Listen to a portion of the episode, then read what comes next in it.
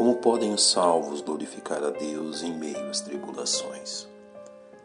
É bem conhecida dos atentos leitores das Escrituras a convicção expressa pelo apóstolo Paulo no oitavo capítulo de sua carta aos Romanos, quando diz: E sabemos que todas as coisas contribuem juntamente para o bem daqueles que amam a Deus, daqueles que são chamados segundo o seu propósito. O que ocorre com boa parte dos salvos não é que sejam incrédulos quanto a esta verdade, mas que lhes falta a percepção espiritual necessária para aplicá-la em sua vida cristã prática.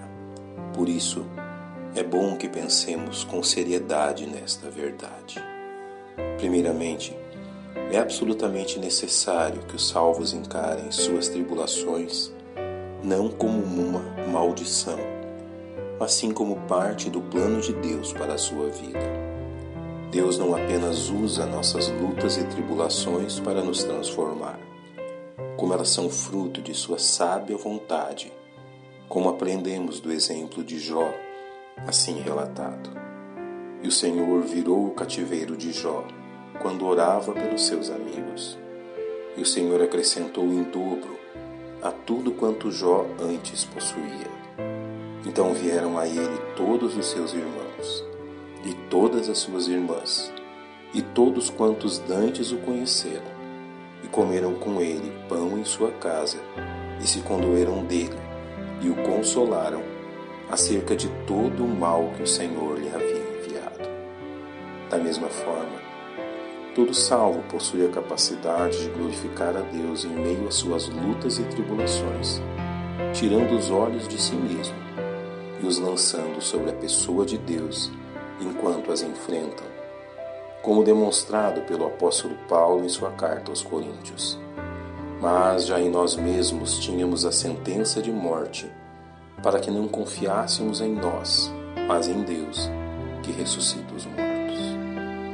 O mesmo se dá quando os salvos entendem o propósito de Deus em transformá-los à imagem de Cristo, enquanto passam pelas tribulações.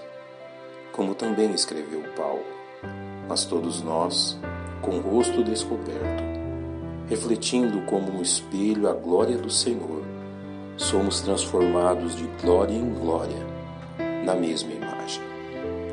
Glorificar a Deus em meio às tribulações torna-se uma realidade na vida dos salvos quando estes decidem gastar mais tempo pensando em Deus e sua glória do que em seus próprios problemas. Pela prática do que nos ensina o primeiro salmo ao dizer: que o salvo tem antes o seu prazer na lei do Senhor e na sua lei medita de dia e de noite.